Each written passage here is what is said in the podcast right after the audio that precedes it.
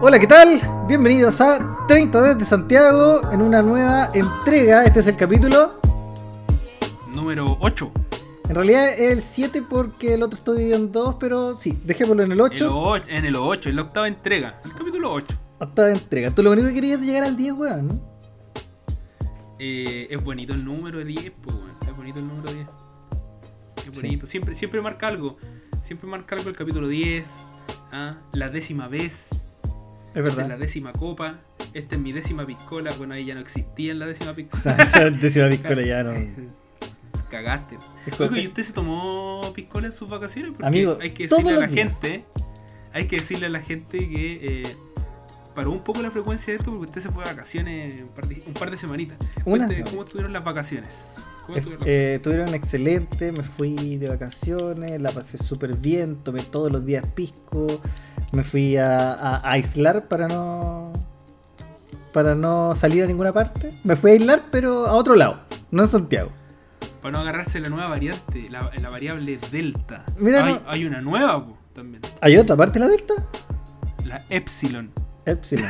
Después, puta, después se, se van a acabar las letras griegas, weón, ya no. La- mm, y de hecho la epsilon, lo brigio, ¿Mm? es que no, no funcionan la- las vacunas de ARN mensajero, así que todos los buenos que se andan jactando con Pfizer cagaron.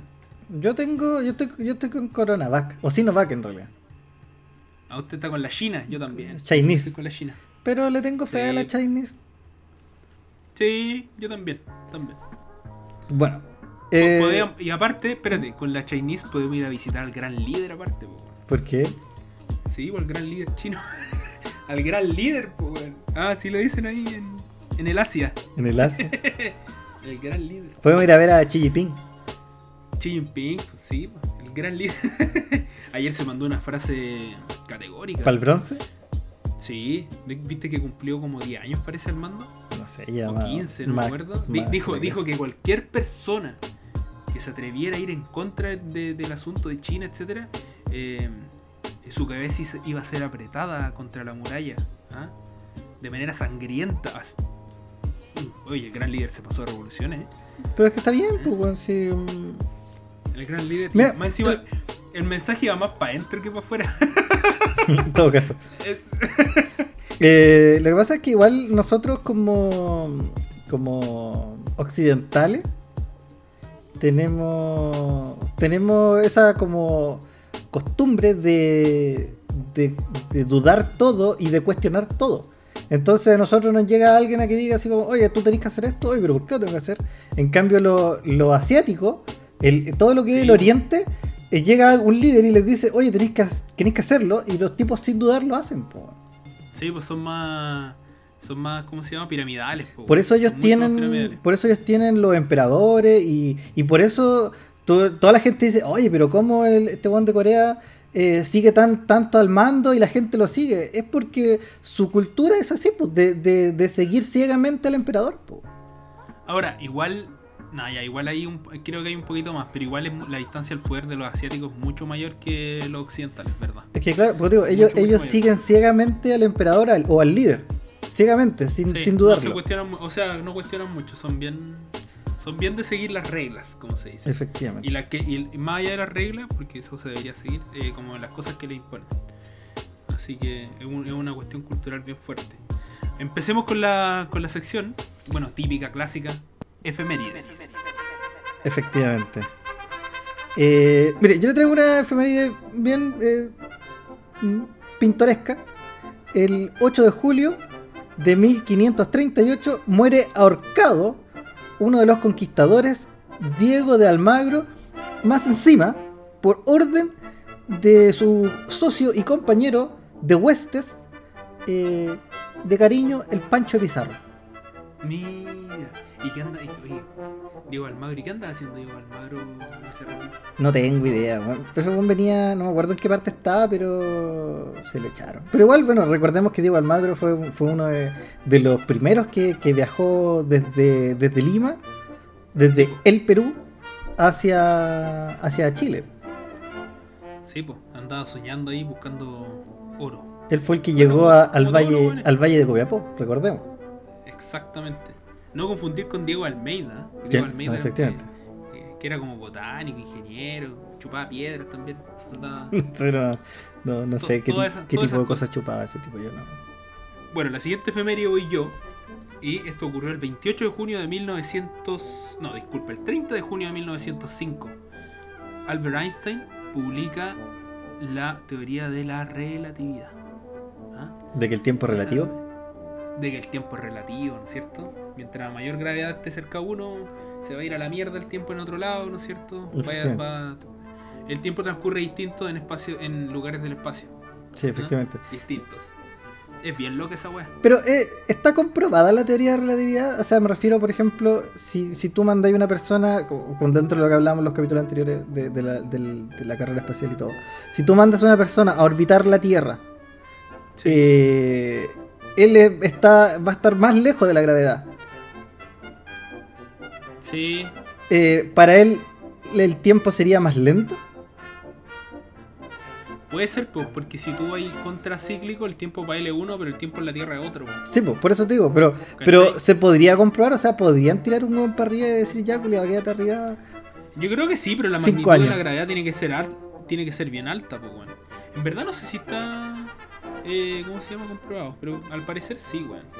Aunque es teoría, entonces todavía no.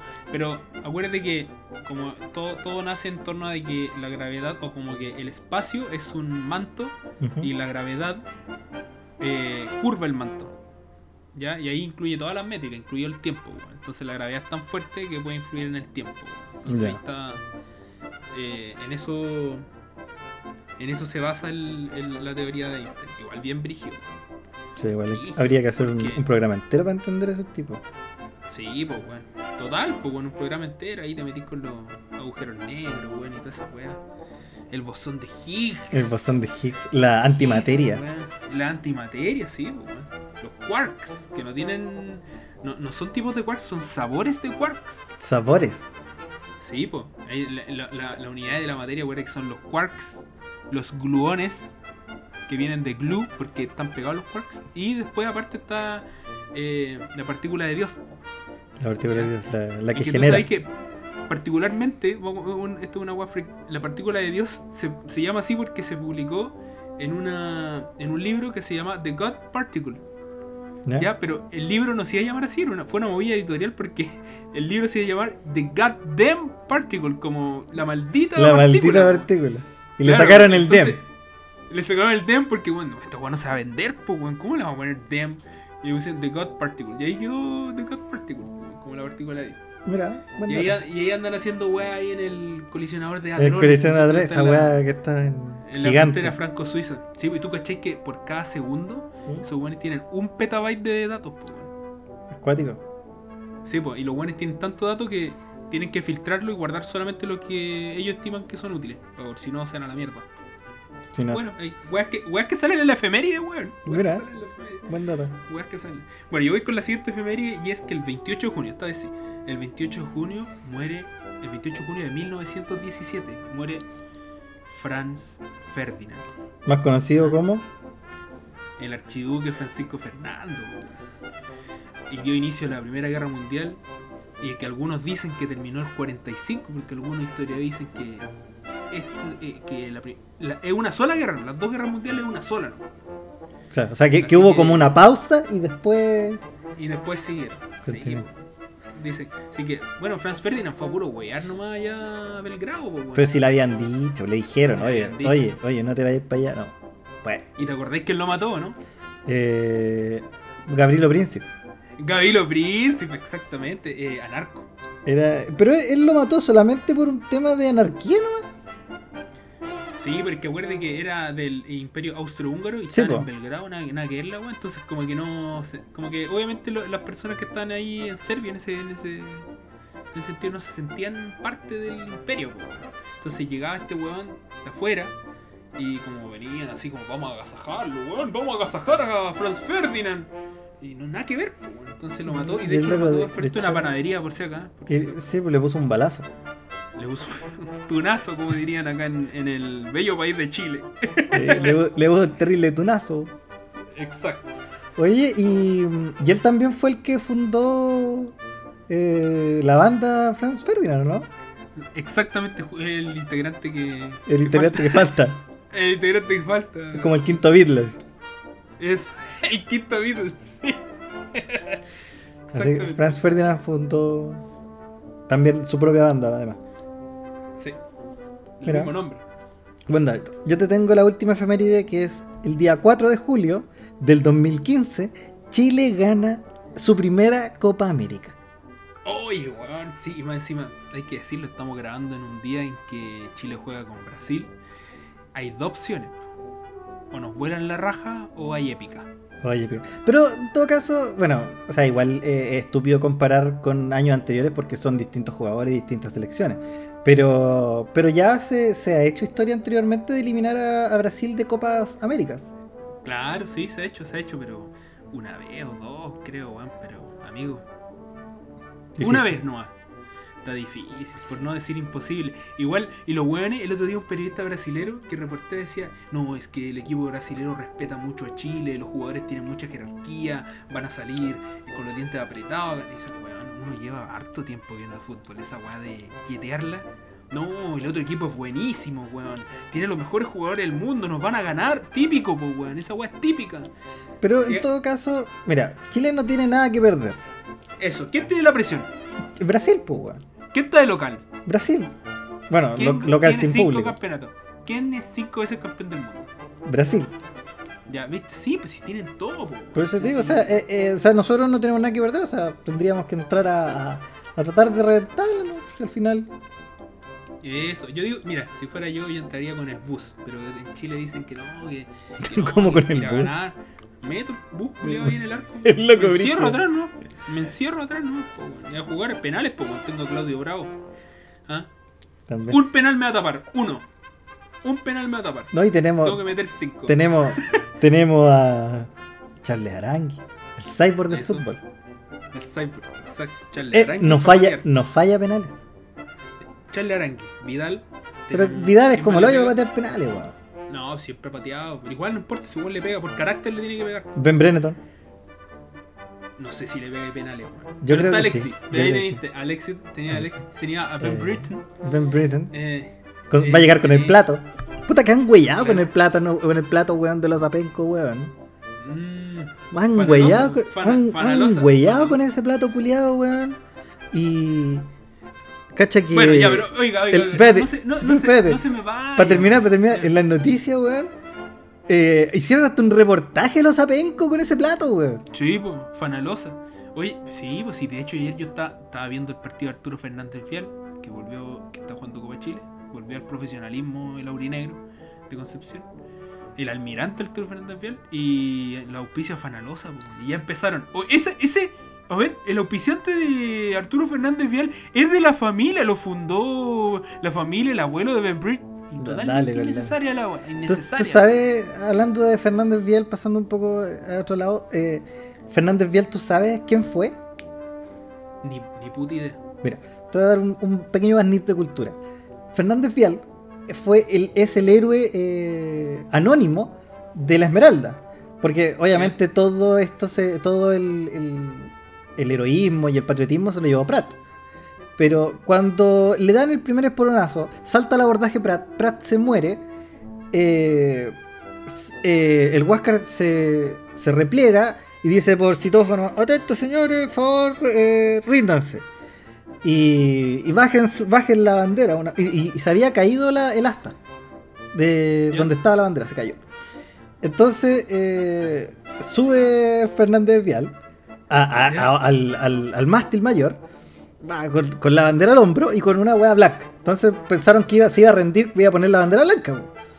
Y este weón agarra la hueá blanca y, y en vez de. y hace como que la va a colgar, limpia el, el mástil y agarra con un clavo para el martillo pa, y vuelve a estar la bandera chilena y a pelear con Cheto Madre otra vez. Ah, Fernández Vial. A mí me sonaba que está en la. Igual como vimos en otra. En otra eh, Entrega. Car- Carlitos Conde, el- verdadero que ganó con un Zodiac a un acorazado. Eso sí, también lo Fue creo. que- efe- efectivamente. Oiga, y, y bueno, pero la efeméride suya es que el 2015 Chile gana la Sí, primera Copa sí. América. A, a Argentina, Bien. pero no alcancé a terminar. Chile gana su primera Copa América a Argentina en tanda de penales con Claudio Bravo eh, atajando, haciendo el héroe y atajando los penales. Sí, no, en verdad, esto ya lo tocamos en el, en el de deportes, pero ese el penal de Alexis, puta que lo grité. No, igual, y más encima que la picó. Y Romero, Romero que va a decir. La, ca- maricón, la picó más encima el último. Hay que tener carácter. pues. sí, sí. Porque Sí, todo, todo lo hubiesen, lo hubiesen fusilado. No, lo falláis y te vaya a la mierda. No, O sea, psicológicamente estoy cagá. bien. No, cagó. Psicológicamente te a la mierda. Físicamente cagaste. Sí, pues. Claro. No, impresionante. Bueno, entonces con esto terminamos la efeméride, ¿no es cierto? Y. Y Y para yo, yo- introducir. yo le traigo, amigo, yo traigo y traemos, A en ver. realidad, sí, traemos sí, una nueva sección. ya. Una nueva sección. Y bueno, Sí. para introducir esta nueva, esta nueva sección, eh, vamos a, a ocupar este audio. Pero lo que yo invito, sobre todo en este programa, es a que ayudemos a analizar, digamos, a, operar el pescado eh, para, para ver si se están vendiendo falsas promesas o si la verdad es que esto tiene eh, posibilidad de ser cierto. Porque la, frustración de la gente ya no admite una frustración más, o sea, ahí ya nos vamos a incendiar por los cuatro costados. Entonces, con la mayor brevedad posible, eh, tomando lo que decía Gonzalo, Fíjate tú, Cecilia, que después de el horror que fue la Primera y la Segunda Guerra Mundial, los países más avanzados del mundo se juntaron y decidieron hacer un nuevo contrato social. Eso ocurrió en Alemania, en Estados Unidos, con Roosevelt, eso ocurrió en Inglaterra, en, fin, en Francia. Y por tanto decidieron eh, generar un- lo que se llama un Estado social, un Estado de bienestar. Eso es lo, lo- en la historia de la humanidad lo más fuerte que ha habido alguna vez en términos de intentar una masiva redistribución. Bueno, ¿cuánto se demoraron en recaudar 10 puntos más del producto como propone Hadwe? Los que menos se demoraron fueron 25 años. No hay ninguna otra experiencia en la historia de la humanidad eh, más corta. Entonces, cuando tú dices que vas a recaudar 10 puntos del producto, eso para que la gente lo tenga en la casa son 30 mil millones de dólares adicionales. En cuatro años, eso no calza. ¿Dónde está la trampita, como decía un, un- una propaganda hace un tiempo más? Entonces se hacen cuentas alegres eh, respecto a la capacidad recaudatoria y se comienza a repartir esa enorme cantidad de plata en todo tipo de cuestiones que la gente quiere. Llegando, como decíamos, al extremo liberal de que la gente retira el fondo de pensiones para que los deje en su cuenta corriente. Y el Estado se haga cargo de sus pensiones, obviamente, porque nadie- no le va a quedar nada si retiran el 100%. Entonces, yo no creo que los temas que plantea, para ser honesto, Daniel Jadwe, sean temas escandalosos. Yo creo que hizo, hizo un razonable esfuerzo por plantearse frente a los temas que son de preocupación de la ciudadanía y a mí no me escandaliza, pero sí me preocupa el que es simplemente no, no da, no junta una cosa con la otra. Vamos al otro extremo, vamos a la vida. Que propone 500 mil pesos, supongo que no será 500 mil pesos salario mínimo pagado por el, por el empleador, porque ellos han dicho históricamente que eso generaría desempleo. Por tanto, podemos esperar que sea parcialmente cierto eh, eh, subvencionado por el fisco. Y un conjunto de otras temáticas enormes. ¿Y dónde está el problema de la BIN? Que lo hemos dicho tantas veces, que tiene una contradicción vital porque quienes nos apoyan son lo- los grandes empresarios. Entonces, fíjate que descubre que apenas eh, eliminando algunas exenciones, y está esto en el, informe, en el informe de la Dirección de Presupuesto, que te recaudan a lo más 0,6 puntos del producto, o sea, nos bajamos de los 30 mil de Jadwe a, con suerte, 1.500 millones de dólares. ¿Cómo vas a financiar todo eso? Está también haciendo una pro- pro- promesa que no da para dejar contentos a los empresarios que no le van a cobrar más impuestos y a la gente que va a recibir eh, bienestar. A ver, pero. Ninguna de las dos cosas dan. Entonces, hablemos con la verdad. ¿Qué es lo que se puede hacer y cómo se financia? Ya. Bueno, esta, es- eh, lo que acabamos de escuchar es el audio de Eizaguirre en la cooperativa. Cooperativa fue, creo. Eh, fue en Eh, cooperativa, en el primer café. El En el primer café con, con Rovaretti. Con Rovaretti, Cecilia sí. Eh, Exacto. ¿qué, qué le pareció, amigo, la Bueno, primero, pa- para la gente que no, que no sabe, vamos a... a- el contexto? Pongamos Claro, el contexto. con- contexto es que, bueno, Nicolás Seguir, obviamente, todos lo conocemos, economista, ¿ya? Eh, fu- trabajó como ministro muchos años en el gobierno de Lagos, Bachelet, en ambos gobiernos de Bachelet. Fue ministro de Hacienda en, en dos oportunidades. Fue parte del Fondo Monetario Internacional eh, en la crisis subprime. ¿ya? Así que sa- sabe por dónde van las balas. Era, era director, director de- del Fondo Monetario Internacional en la crisis subprime. Exacto. Y o sea que el amigo, como dirían en términos futbolísticos, eh, Nicolás Aguirre, no come vidrio. No come vidrio.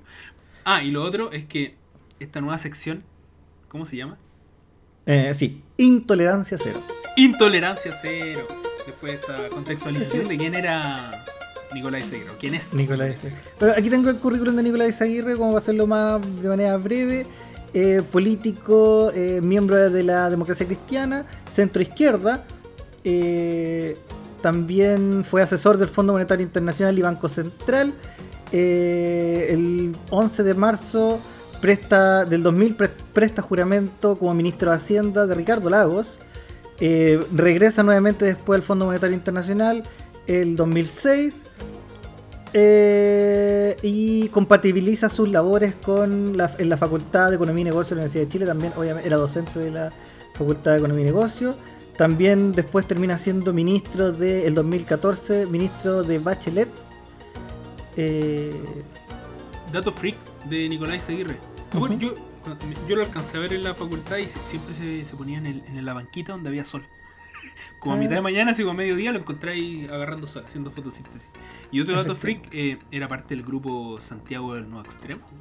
Santiago del Nuevo Extremo. Si vos canta, es mejor si vienes. Tu voz hace falta. ¿Qué? Pero ya, partamos, amigo, con, con la opinión. ¿Qué opina de, de, de este comentario de, de Nicolás? Bueno, se refiere obviamente al, al, al programa económico de Jadwe, específicamente, porque si tú me decías a mí, el programa económico yo lo encuentro es bueno, o sea, ¿quién no quisiera tener un programa de gobierno en el que obviamente los derechos sociales sean máximos, ¿no es cierto? Eh, Yo, Ah, yo no quiero tener un programa así.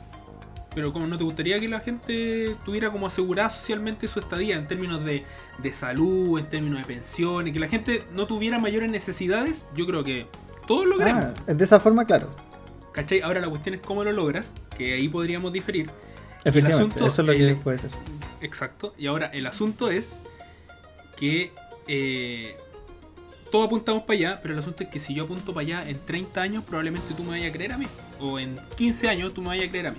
Pero si yo te lo vendo y que lo voy a hacer en 4 años, no... no es lo- una farsa. Es una farsa. Y aparte, que cuando, por ejemplo, Jadwe viene y, te- y- dice que va a recaudar hasta el 10%, 10% del PIB, bueno, o sea, va a recaudar extra 10 Va a llegar. puntos del PIB. Es, va a llegar Chileno. 10, va, a so- va a tener 10 puntos del PIB. Va a recaudar más, o sea, Eso, Eso, es o sea, imposible. a ver, yo no soy economista, pero tengo conocimientos básicos de economía porque estudié. Como, como dijo, como dijo Jadwe, mira, yo no te voy a explicar cómo funciona la economía. Claramente, yo, mira, yo no, te, yo no te voy a explicar cómo funciona la economía. Estudié economía, tuve cursos, obviamente. No soy economista y es una mentira, pero tremenda. Y como para complementar un poco, el otro día estaba escuchando a, a De Gregorio, al Pepo. Y. Eh, un- un genial ese tipo de exacto. talentosísimo. Eh, está rankeado el chileno número 3 a nivel mundial, si acá como en publicación y cuestiones así. El loco brígido.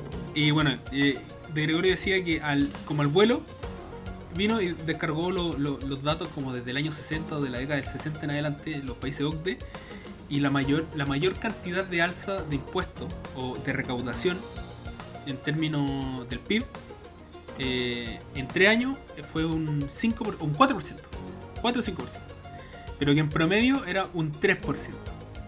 O sea, y Jadwe me está diciendo, o nos está diciendo todo, que va a recaudar el 10% en En 4 cuatro años. años. Cuatro No, y años, eso, y eso, eso, y si hipotéticamente lo haces dentro de, porque, porque a lo mejor este tipo lo, lo piensa hacer en un año. po. No, no, sí, lo, lo dijo, lo dijo en 4 años. Ah, y dijo lo que cuatro dice. Nicolás Aguirre es verdad, o sea, son como que tenéis que poner la pelota al piso y son 30 mil millones. Ya, y después de que yo ya. El, ahora viene la parte bonita, porque yo el programa económico, por decirlo así, lo hago en base a que ya recaudé los 30 palitroques, pues bueno. Los 30 mil palitroques verdes, yo ya los tengo. Y de ahí empiezo a hacer la weá que yo te decía. pensión para todos, bien, Ya, o sea, o sea, o sea, eh, lo que él, o sea, él no va a hacer nada entonces, pues lo único que haría sería juntar la plata, pues, weón. Junta la plata y hace la- No, po, porque el resto se financia con deuda al comienzo. Ah, Lo- ¿Cachai? Ahora, es una. O sea, no, sin financiar por deuda tú podí. Un año, ya dos periodos, dos años.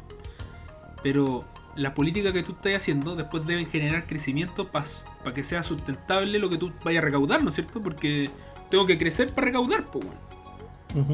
Y si no crezco, no voy a recaudar lo que yo espero y voy a seguir endeudando. Y, Pero- y ahí nos vamos a la mierda. Pero no, ¿Cachai? eso no pasaría, no, prácticamente no, no se podría.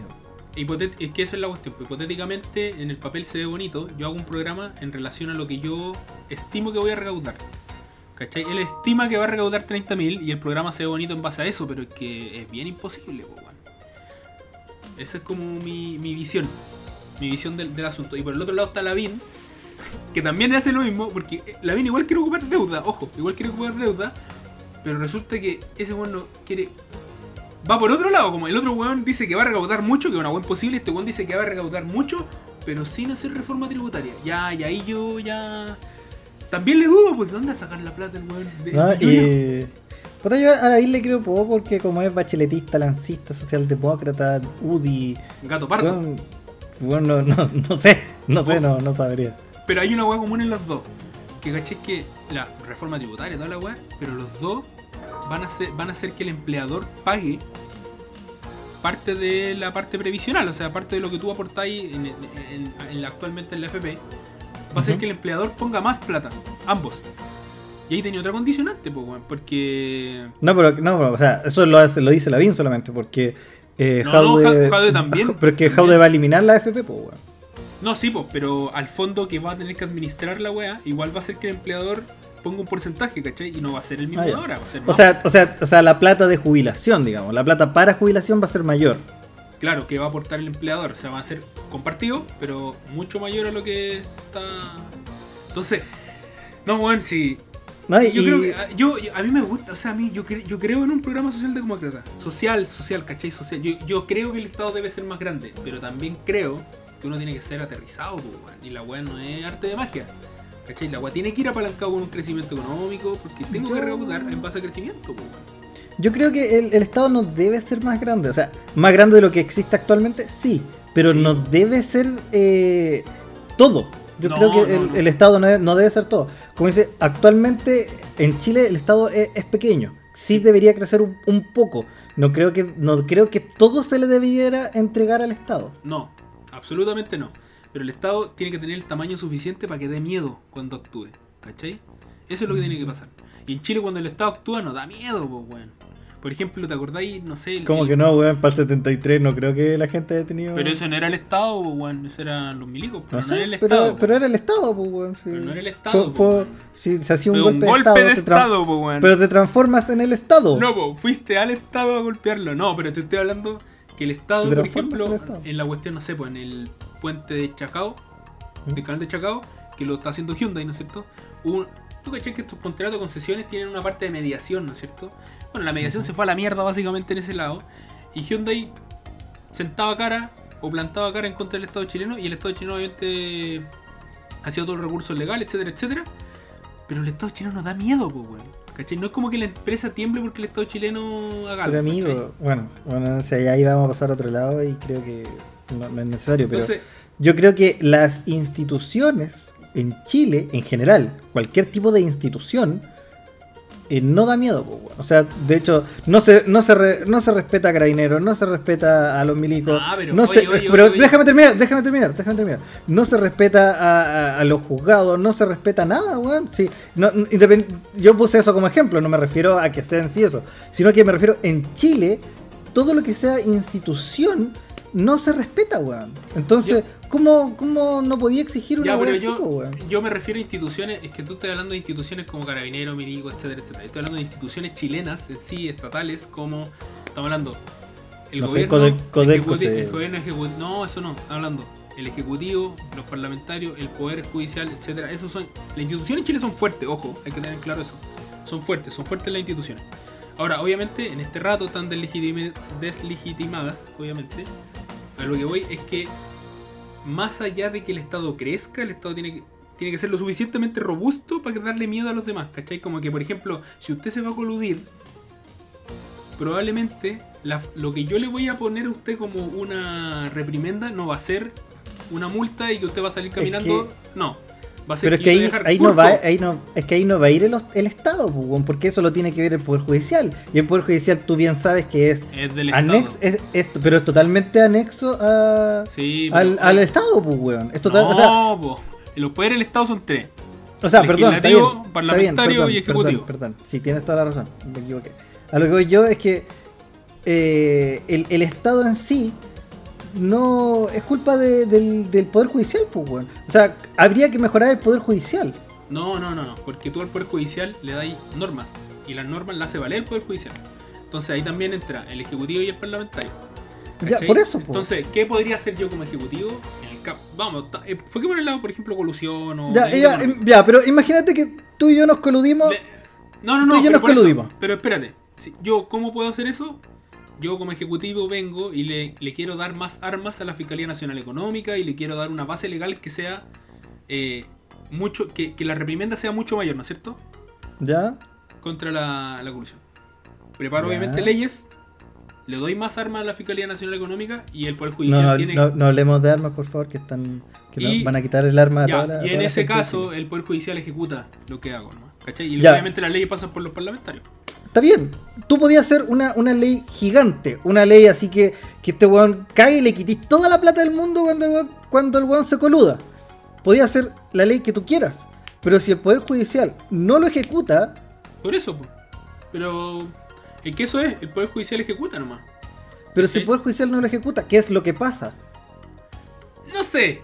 Porque la, es que lo que pasa es que la. la, la- tú caché que lo- los montes en Chile son ridículos. A veces cuando tú te coludís, a la empresa le sale más fácil coludirse, pagar la multa y al final igual salen con números verdes. ¿Cachai?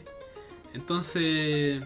Mucha parte va por la parte institucional, de que tiene que ser una institu- institucionalidad robusta, quizás. Y otra parte por el, por el tamaño del Estado. A mí el tamaño del Estado igual también me refiero a la parte social. Creo que más allá de que la gente tenga que... O sea, que creo que el Estado debería aumentar el ingreso de la gente de manera real, no de manera nominal. No sirve, por ejemplo, solamente subirle 50 lucas al, al, al sueldo mínimo, sino que también sirve que a la gente le salga más barato el remedio. Cosa que detiene menos de lo que el monto que dispone ahora de dinero a comprar remedio, por ejemplo. O que dispone, o disponga menos dinero en salud. Eso es aumentar el salario de manera real. ¿Cachai? Y ahí también uno entra a decir eh, que el Estado también debería generar incentivos a pagar los impuestos. También, ¿cachai? Porque si el Estado cobra, yo debo pagarlo. Pero también una persona puede pensar, ¿por qué tengo que pagar el impuesto? Si al final yo pago todo, o sea, como que todo lo que yo, o sea, la salud es privada.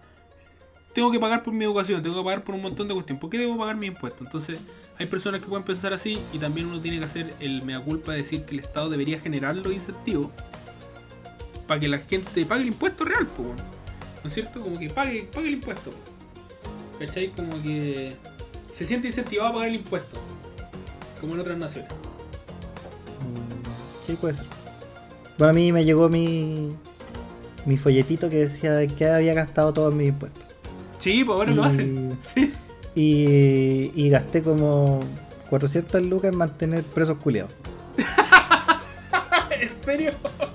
Que yo creo que con una bala podría haberme ahorrado toda esa plata. No, pero weón. En fin.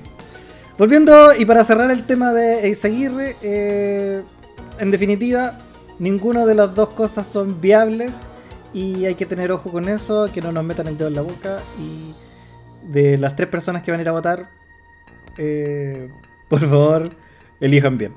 Sí, weón. Elija bien, no sea weón. No sea weón, no sea weón, elija bien. Así que bueno, con eso terminamos nuestro. ¿Usted sería como Villega acá? ¿Usted sería como Villega? Sí, yo sería como el Chascón Villegas. Usted sería como Chascón Villega. Tú serías como Pausa. Mi- Mira, no, no, no te quiero tratar como de gato pardismo, ni nada por el estilo, pero también me gustaría llevar este otro tópico. ¿no? Y, y es que, y- y es que es pasar a la siguiente a la siguiente sección que tenemos. Eh, mira, eh, ¿verdad? basándonos en las cosas que estamos diciendo, eh, yo te quiero decir que avancemos, mejor avancemos y, y veamos más adelante cómo podemos analizar las cosas. Eso es. Bueno, ya Muy entonces empezamos. Empezamos con nuestra sección que es el tema Yo le, central.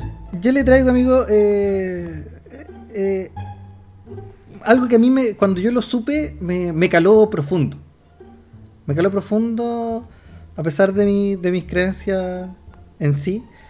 Me, me caló profundo y ha sido la, una extinción y la casi extinción de dos etnias eh, nativas de, de nuestro país. Sí. La primera que le voy a, a- a comentar eh, es la casi extinción de, de la etnia Rapa Nui. Rapa Nui, ¿ya?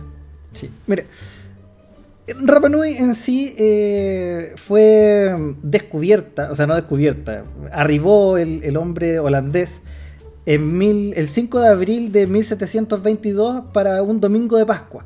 Por eso le pusieron Isla de Pascua. Eh, esto esta era una civilización, o sea, estaba, estaba en el grado, actualmente se entiende que eh, estaba en el grado de civilización. Eh, según la historia de Rapa Nui, llega a Angaroa el fundador Matu. No, Jotu, Jotumatua. Otomatúa. Jo- Jotumatua llega y funda Rapa Nui en sí, llega en isla, porque los polinésicos vivían en el agua, eh, andaban siempre dando vueltas, qué sé yo, y este weón llega y dice, oh, esta weá parece Rapa Nui, pa, y funda Rapa Nui. Ellos vivían en armonía con su entorno, vivían tranquilamente el- lo- en Rapa Nui, todo bien, hasta que en 1862 Sí. eh, llega un barco eh, a, a Rapa Nui y eh, llega con, con ofrendas, qué sé yo, cuando bajan los... los de, de los cerros bajan los indios. Estos buenos que venían en los barcos los agarran a palo, los meten adentro del barco y se los llevan a Perú. Sí, pues. Era, eran 20 barcos, para ser específico, o sea, preciso. Y se los llevan a Perú. Como esclavos. Lo Efectivamente, Perú, como los toman esclavos prisioneros y se los llevan como esclavos a Perú. Y A también Perú, a a Francia. a trabajar en guano y, eh, y a trabajar en algodón. No, en este- eh, recordemos que en este momento todavía no era chileno, ¿eh? todavía no, Claro. De hecho, no- lo- era, los- era una isla polinésica solamente. Se lo llevaron, de hecho los franceses también se lo llevaron a los otros territorios franceses que habían en la Polinesia como esclavos. También. Efectivamente. Bueno, en, en 1862 se los llevan, qué sé yo, llegan a Perú, empiezan a trabajar y pasa que hay un brote de viruela y se llevaron a mil, mil, A 10.000, a No. 10.000 señor. no me acuerdo cuánto. La cosa es que. No, pues si no eran tantos, po, si no eran tantos. Y. La cosa es que se empiezan a morir toda la gente allá. Y dijeron, no, estos güeyes ya no se murieron, no sirven. Porque obviamente trabajo forzado, más la viruela, los mataron a todos, casi todos. Y los devuelven a la isla. Y en la isla vuelven y vuelven contagiados con viruela y, se, y terminan de matar a toda la gente. Sí, po. Llega, llega un momento. O sea, llega un momento. Llega un momento dado que terminan siendo solo 111 habitantes de Rapa Nui. Sí, po. Y estimaban que eran más de 10.000, dice, antes de que llegara Y- el holandés.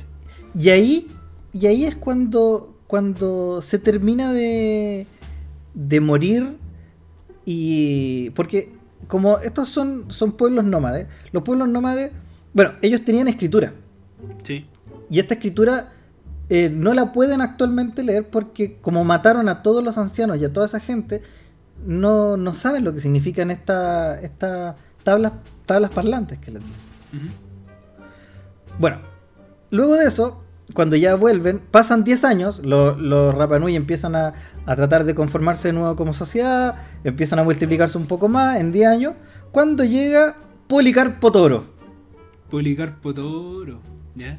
No el de 31 minutos específicamente, Ese es Policarpo Eh, Vendaña. eh, ¿era ¿Avendaño era? Sí. ¿No era Policarpo Toro? No, nada que ver. Bueno, llega Policarpo Toro y eh, llega y hace un acuerdo con los isleños y dice que el Estado les va a dar protección claro. para que no vuelva a pasar lo que pasó eh, 10 años antes. Y firma un tratado con la gente de Rapa Nui y ahí es donde se anexa Chile a, a, a los isleños. Y es bien simbólico porque el tratado era como que los isleños, lo- oye, por el lado isleño vinieron y lo hicieron en, el lado, en, en lengua rapanui. Sí, pues, sí, pues, sí. po. Ya, y hubo una traducción al español, pero la traducción al español no tenía nada que ver con la weá que habían dicho los isleños. po. De hecho, creo que la weá era que eran que los chilenos éramos amigos de la tierra de allá. Ya. ¿Cachai? Entonces que podíamos ir para allá sin ningún atado. Y de hecho, para simbolizar eso, el, el como el líder de la de, de Rapa Nui, no era el. Tao de Concha, no era el Tao de. Concha. El Ariki, el Ariki. claro, les dice. claro, Ariki se les dice al, al rey Sí, de. O sea, al, como al soberano, digamos. claro. Viene y se agacha y saca un, saca un trozo de pasto con tierra y se lo pasa a- al chileno. Entonces, chucha, el chileno viene, entonces que igual los chilenos somos pasados para la punta. Ah, me dio la tierra. Estamos. Anota ahí, anota, anota. Anota. Sí. Es lo que quiso decir fue que me dio la tierra. Me dio la tierra, me dio la tierra. Y ahí es cuando eh, ese se llamó el acuerdo de voluntades. Y ahí es cuando se anexa el territorio Rapanui a Chile, ¿no es cierto? Al, al- a la- al país de Chile. Efectivamente. Bueno, güeyes ya, ya la habían pasado mal. Y Chile manda a familias a colonizar. eh, eh, o sea, familias del continente, porque ya estaban con colonos. Familias del continente a, a colonizar un poco y mantener gente del continente en la isla. Cuando empieza y queda una cagada el, en mil, 1008 y algo. 1008. Sí, en la década de 1890. En la- Sí, al, ahí, final, por ahí. al final, al final Claro, del, del hay una siglo- crisis, empieza la crisis y Chile no podía mantener gente. Chile no puede mantener gente y eh, devuelven a la gente de la isla y Chile dice, chucha, ¿qué hacemos con esta isla que lo único que me hace es gasto porque no puedo mantener una isla que está en ultramar? Y, y se le ocurre a la brillante de decir, weón, concesionémosla. Pero qué gran idea. Pero que, weón, se me acaba de ocurrir una idea buenísima. ¿Cuál? Concesionémosla. La weá, ya, volviendo. Y la como concesionan época concesionan la encomienda, isla. La weá, sí. Claro, y llega un weón que se llama Enrique Merlet. Sí. Merlet era, era un conche su madre, weón. Para decir, para hacértelo corta. El weón empieza a esclavizar isleños, se toma la isla eh, y empieza a, a hacinar a los isleños al fondo de, de, de Angaroa. En un, en un Y- espacio, po, en un espacio. Sí, ha- hace un verdadero gueto con, Sí, con pues, los mismos isleños, weón. Y funda, funda, Y- funda una compañía que se llama la Compañía Explotadora de la Isla de Pascua. CEDIP. Efectivamente. CEDIP. La Feo- compañía explotadora de la Feo el nombre, feo el nombre. Por último, lo- ahí hubiera tenido más. Más creatividad. por- Iglesia Católica, por ejemplo. Claro. Claro, ¿viste? Mira. Bueno, la cosa es que, eh, eh, como digo, empieza a hacer trabajos forzados, la gente se ve, se ve muy, muy eh, atacada. Este tipo empieza a robarse a las mujeres, las viola. Y, y los isleños, no enojados porque lo estaban, eh, no enojados porque lo estaban eh, torturando en ese sentido, ni lo estaban ultrajando de esa forma, eh, llegan y se enojan porque este weón era mujeriego y se, y se perdón, se, se violaba las minas de, Pero amigo, amigo, amigo. Ecua- de los isleños, de, lo- de los isleños, pues weón. Y, y lo agarran y lo toman y lo matan y lo matan a, y le, le trituran el cráneo. Mira, weón. Bueno, y luego de esto, eh, no saben qué hacer y llega Williamson Balfour, otra empresa que compra la, la empresa de Enrique Merlet, la que dijiste tú, Sí. la compañía la compra y eh, empieza a, a explotar de nuevo lo mismo.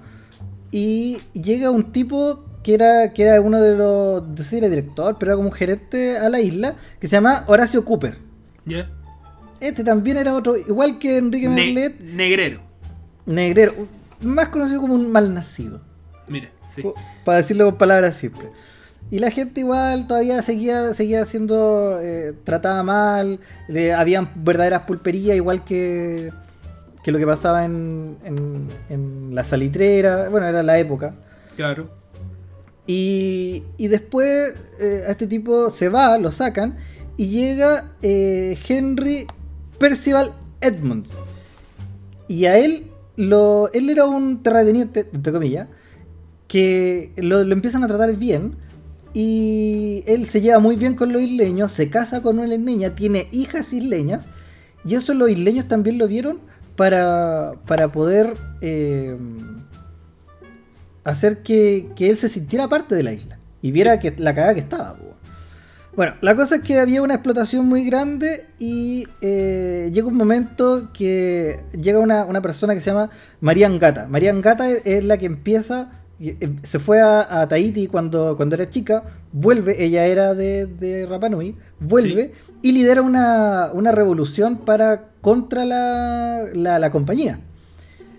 Llega una, una, empieza esta revolución, qué sé yo, y eh, en, de, les quitan los animales, porque ella, esta era una empresa de animales donde habían ovejas, les quit- quitan un poco de animales, se quedan con vacunos, eh, ha- hace una revuelta muy grande. eh, lo- lo- los dueños de la compañía se están est- lo, quedan replegados a una esquina de la isla, llega la Baquedano y se bajan la armada. A hacer lo que hace Ah, sí. siempre, a reprimir. Eh, Ah, la wea comunista. sí. reprimir. No, no, llegan a ver qué pasaba y eh, se ponen de primero del lado de los, de los de la gente de la empresa y se dan cuenta que en realidad eh, ellos estaban haciendo mal y se ponen del lado de, de- de los isleños en este caso. ¿Mm? Y ahí es como la primera gran victoria que tienen los isleños para poder liberarse de, de, de- de esta opresión. Claro, Y- y, y ahí se hace cargo la armada, de ahí en adelante. Efectivamente, se hace cargo de la Armada del 53 al 63. Hay una especie de régimen militar dentro de la isla. Y, Y, al final eh, hacen la misma weá. Encierran a los isleños. caen, a lo- weón. caen en lo mismo. Hasta que llega eh, el cardenal Edward. ¿Cardenal era Edwards? No me acuerdo, pero lo que, lo que, Pero- lo que pasó al final. pero oh, Tenía un cargo, pero tenía un cargo eh, de la iglesia. Llegan a- llega el tipo, ve que está la cagada con esto, con los isleños nuevamente, lo hace saber al continente y como era Edwards, eh, él es escuchado y ahí recién... eh, Cuando la iglesia se mete y dice que está la cagada, es porque ya está la cagada, la cagada, pues, weón. Porque para que la iglesia se dé cuenta, weón, que está la cagada, tiene que estar la cagada, pues, weón. Así que son cabeza dura los amigos, pues, weón. Exactamente. Y llega al continente, campaña periodística, weón, mediática, todo lo demás. Así mismo. Y al final sacan una ley en el que se le dan todos los derechos, ¿no es cierto?, a los Rapanui, se lo quitan a la Armada y eh, se hace cargo el Estado chileno de manera administrativa, ¿no es cierto? Y se le da nacionalidad, pasaporte, absolutamente todo. Y Sí, lo más importante, antes del 63, lo más importante que le dieron era derecho a voto, porque ella lo Efectivamente. reconocían como ciudadano. lo que pasa es que hasta, hasta el 63 ellos no eran chilenos. Hasta 1963, o sea, estamos hablando... Siglo. XX, pues, siglo XX. Siglo 60, XX, 60 o sea. años atrás, 70 años atrás. Es, ellos no eran chilenos, no, no, no, eran, no, no eran considerados chilenos. Y- O sea, y el 66, eh, perdón, el 66, recién los Rapanui son chilenos. Y eligen primer alcalde. Y ahí ya. Pero fue un genocidio, o sea, eran un montón. Y a causa de reiteradas organizaciones. Y, Sí, en- o sea, por eso yo cuando era chico decía, ¿por qué estos weones no dirán tanto, weón? Si están, ellos están allá, nosotros acá, claro, weón. Después de la explotación que tuvieron, weón. Si casi llegaron a la extinción, estuvieron al borde de la extinción. al borde de la extinción. Bueno, hay, hay culturas, ¿no es cierto?, que se extinguieron, que no tuvieron la, entre comillas, entre comillas, misma suerte, Suerte. que los Rapanui. Como Sí. por ejemplo. Pero los Selknam. exacto. Esta historia a mí me, me llega mucho, pero la voy a hacer más corta porque ya no estaba un poco pasado en el tiempo. Eh, los Selknam eran nómadas que, que ellos solamente llevaban lo que podían cargar en su cuerpo y lo que no podían cargar en su cuerpo no era necesario y no lo llevaban. Esa era su, su mentalidad. Y ellos vivían en Tierra del Fuego, en la Patagonia, y era un pueblo de, de, de linajes, que era unido entre matrimonios, tenían hijos, qué sé yo. Y a mediados del siglo XX o sea, del siglo XIX llegan a Tierra del Fuego unos terratenientes y en esa época tú podías ir por la fuerza llegar y decir, esta weá es mía, Esta es porque yo tengo más fuerza que tú.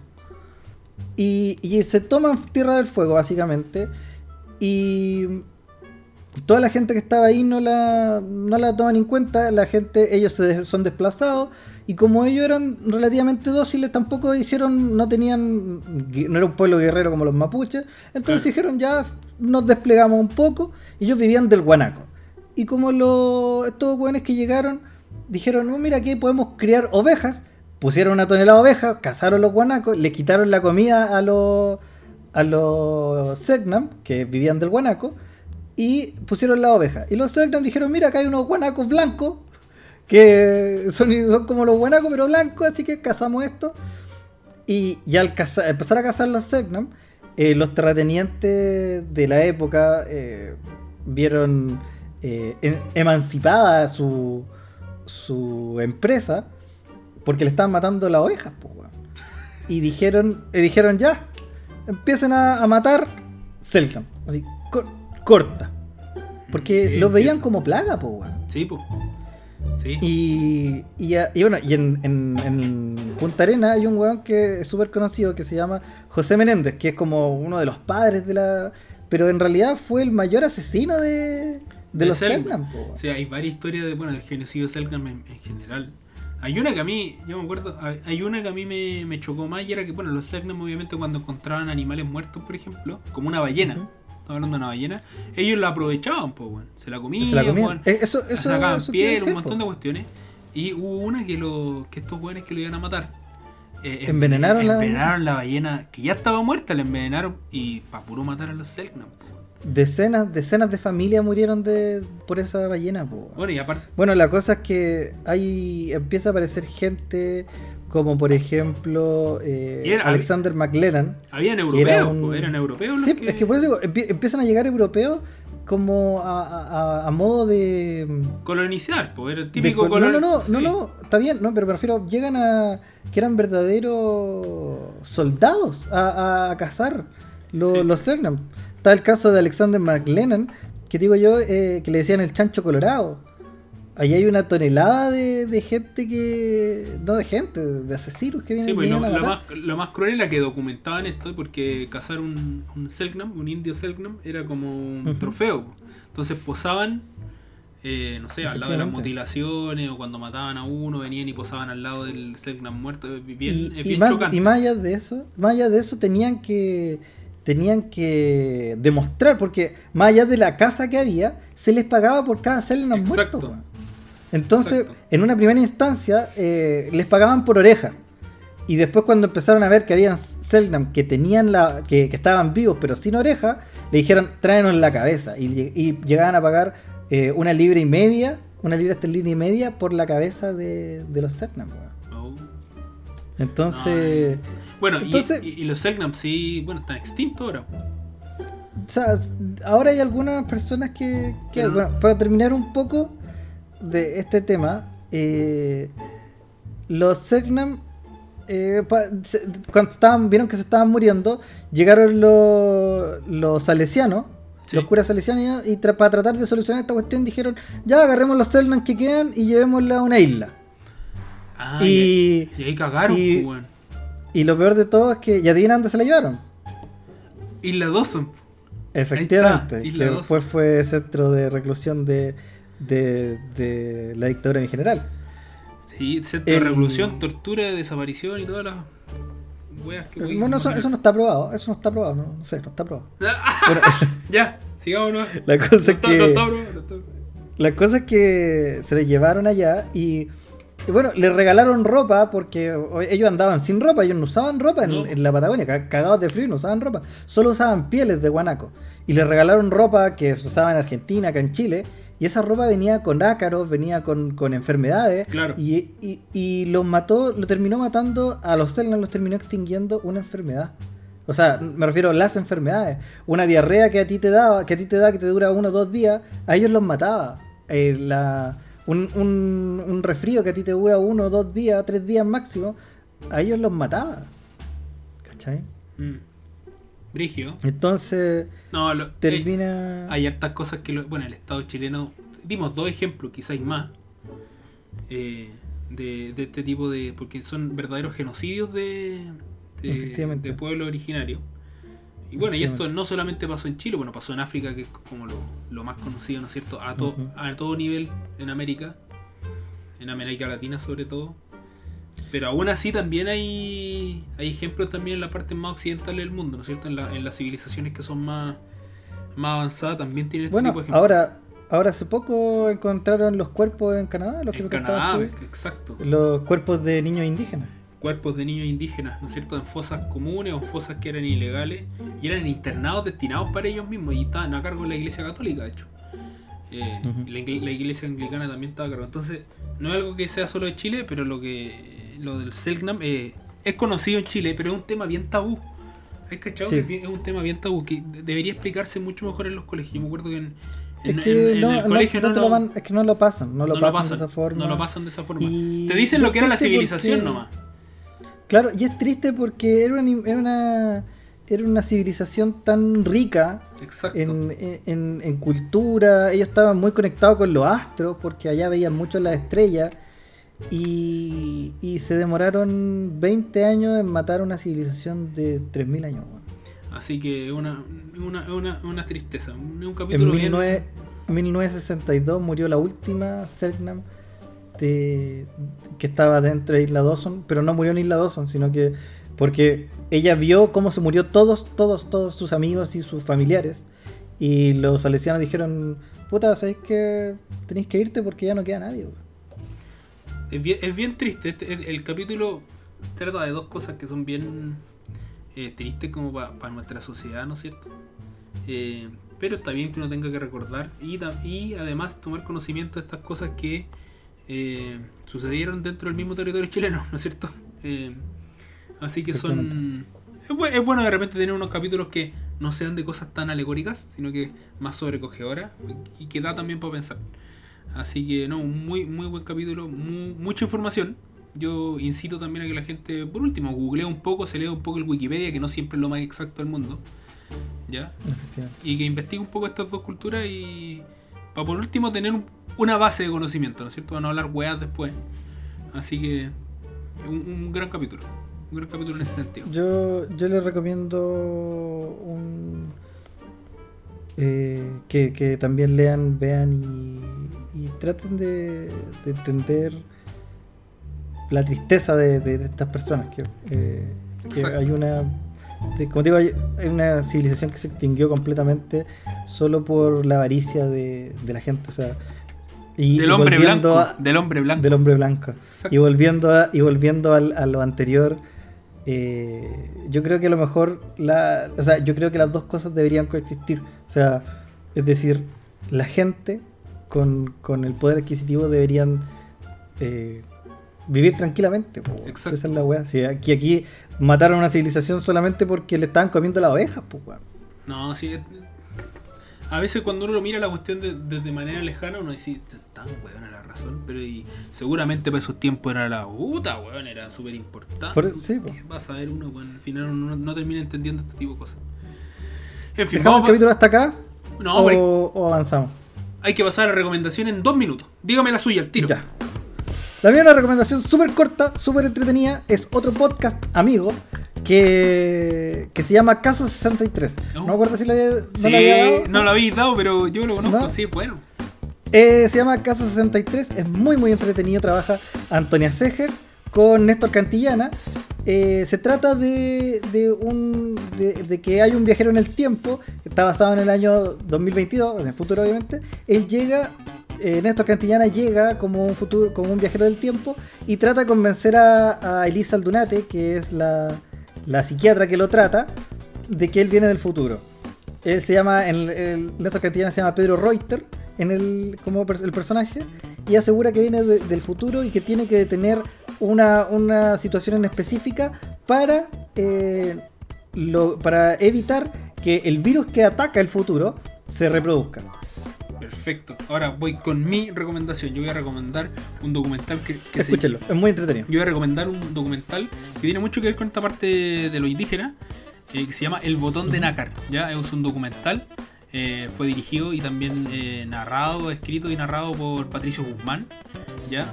Eh, y dentro de este documental se retrata la historia de un indio, ¿ya? que fue sacado de, de- del sur de Chile por Charles Darwin se llama, le puso el nombre Jimmy Button y lo llevó a Inglaterra, lo occidentalizó y después lo volvió a dejar. Lo, se lo llevó, le enseñó a ser occidental, todo lo demás, y después vino y lo dejó dónde lo encontró. Entonces, cómo de eso se trata el, el, el documental. ¿Y por qué se llama el botón de nácar? Eh, usted descúbralo ahí en el documental. Es súper bueno. Puede encontrarlo en YouTube. En cualquier lugar, en verdad, Sí. Google usted lo puede encontrar. El botón, el botón de nácar. Bueno, nos quedaron varias cosas en el tintero como los zoológicos humanos, Exacto. la historia de James De, Button, ese es Jimmy Button. más conocido como más conocido como Jimmy Jimmy. Button, sí. De cariño le decían Jimmy. Eso lo tomó el teniente Fitzroy. Exacto, el Fitzroy. pues, hecho, Fitzroy. sí. Sí, Sí, yo, lo, yo lo tenía aquí anotado para comentarlo, pero como no, no, no, no, No alcanzó. no alcanzó el tiempo porque no largamos en la otra. Así que bueno, ese fue el capítulo de hoy. Muy entretenido, la gente espero lo haya disfrutado. Y eh, algo que decir, palabra de cierre, amigo. No, nada, súper buen capítulo. Eh, esperamos que seguir generando este tipo de reproducciones y con la nueva, tu buena la nueva sección Intolerancia Cero. Intolerancia Así que vamos, vamos, vamos a ir introduciendo ese tipo de, de temáticas. Así que, como decimos todos los capítulos, buenos días, buenas tardes, buenas noches, dependiendo del uso horario donde ustedes nos estén escuchando. Eh, que tengan una muy buena jornada o semana, mes. día, año. Así que, Esperemos que días. Chile gane. Y me queda y el otro el otro capítulo te voy a comentar. Vamos a, vamos a hablar de un, un poquito de eh, las Olimpiadas. Eso puede ser, puede ser, me gusta. Así que Ya, nos vemos, cuídense. Un abrazo a todos, cuídense. Chau, chau. chao.